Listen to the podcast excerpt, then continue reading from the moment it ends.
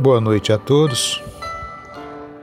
Este é o Evangelho do Coletivo Girassóis Espíritas pelo Bem Comum. Com o estudo sequenciado do Evangelho segundo o Espiritismo. Nesta segunda-feira, 22 de fevereiro de 2021, capítulo 4: Ninguém pode ver o reino de Deus se não nascer de novo. Continuação: os laços de família fortalecidos pela reencarnação e quebrados pela unicidade da existência. Item 23. Leitura complementar do Livro dos Espíritos, capítulo 4, questão 171. Justiça da reencarnação. Vibrações pelos irmãos que tiveram mortes violentas e pelos suicidas e abortados pelos nossos irmãos com Covid. Em resumo, quatro alternativas se apresentam ao homem para seu futuro de além-túmulo. Primeira, o nada, de acordo com a doutrina materialista. Segunda, a absorção no todo universal, de acordo com a doutrina panteísta. Terceira, a individualidade com a fixação definitiva da sua sorte, segundo a doutrina da Igreja. E quarta, a individualidade com progresso indefinido, segundo a doutrina espírita.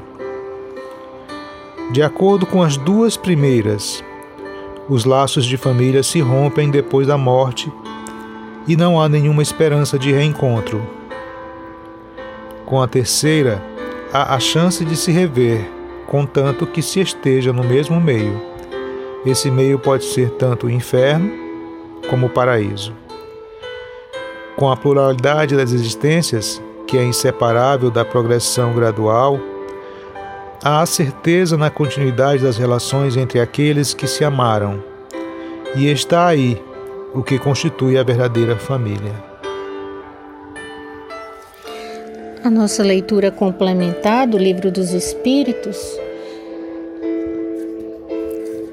no capítulo 4, item 2 da Justiça da Reencarnação, questão 171, sobre o que se funda o dogma da reencarnação. Pegando aqui o quarto parágrafo, a gente resume o porquê da doutrina espírita ser a que melhor nos traz as elucidações necessárias sobre o que seja a predestinação do homem após a morte. A morte que não existe, já que só quem tem morte é o corpo físico. A alma continua? Vamos à nossa leitura. A doutrina da reencarnação, que consiste em admitir para o homem muitas existências sucessivas, é a única que corresponde à ideia da justiça de Deus, com respeito aos homens de condição moral inferior, a única que pode explicar o nosso futuro e fundamentar as nossas esperanças, pois oferece-nos os meios de resgatarmos os nossos erros através de novas provas. A razão assim nos diz, e é o que os Espíritos nos ensinam. O homem que tem a consciência da sua inferioridade encontra na doutrina da reencarnação uma consoladora esperança. Se crê na justiça de Deus, não pode esperar que, por toda a eternidade, haja de ser igual aos que agiram melhor do que ele. O pensamento de que essa inferioridade não o, des não deserdará para sempre do bem supremo e que ele poderá conquistá-lo através de novos esforços, o ampara e lhe reanima a coragem. Qual é aquele que no fim da sua carreira não lamenta ter adquirido demasiado tarde uma experiência que não que não pode aproveitar?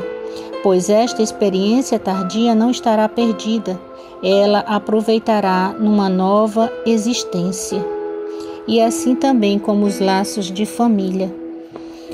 Nós reencontramos aqueles com quem vivemos na terra, compartilharemos com eles em futuras reencarnações os aprendizados necessários, porque o verdadeiro laços que unem os espíritos é o laço do amor. Esse é infinito. Esse se perpetua por toda a eternidade. E assim os espíritos reencarnando, exercendo suas tarefas aqui na Terra, reencontra uns aqui, desencarnando, reencontra também a família do outro lado. São as bênçãos de Deus a nos envolver, a nos consolar, a nos dar o ânimo necessário para prosseguirmos. E nessa certeza de que a vida continua, de que essa atual existência apenas é mais um aprendizado na nossa vida de espíritos imortais, que possamos encher os nossos corações de esperança, de fé, de bom ânimo, não desistindo de nossas lutas, respirando o ar da esperança, respirando as vibrações que caem sobre nós neste momento, reanimando-nos, nos enchendo de bom ânimo, de fé, nessa continuidade da vida, de que todas as lições aprendidas nessa existência nos serão úteis nas que virão, que daremos continuidade às nossas tarefas que se por ora falirmos em alguma coisa, teremos oportunidades e muitas de nos reequilibrarmos, de vencermos as nossas inferioridades, porque todos nós, que agora somos espíritos imperfeitos, um dia estaremos em moradas melhores, como espíritos superiores, após uma longa trajetória sempre cresceremos. E agradecemos imensamente a Deus, nosso Pai, por essa doutrina consoladora, por essa doutrina que nos anima, que nos enche de tantas alegrias. Abençoa, Senhor, a todos os nossos irmãos que partiram dessa existência de uma maneira brusca, sem se despedirem dos seus entes queridos que não tiveram essa oportunidade, muitos, de aprenderem essa doutrina maravilhosa, mas que um dia aprenderão. Abençoa, Senhor, os nossos irmãos que sufocados em, nos hospitais, em seus leitos, devido ao Covid-19. Buscam as nossas orações, a nossa misericórdia, que possamos envolver o nosso planeta, em especial o nosso país. Derrama as bênçãos curadoras, Senhor, sobre o nosso planeta, aonde quer que esteja uma alma que sofra, aonde quer que haja desesperança, que renasça a esperança. Na certeza do teu amparo, da tua luz infinita e misericórdia nos envolver, Senhor, a nos trazer um ânimo para prosseguirmos. Te pedimos, Senhor, nos abençoe, hoje e sempre. Que assim seja. Muita paz, muita luz a todos. Este foi o Evangelho do Coletivo Girassóis Espíritas pelo Bem Comum.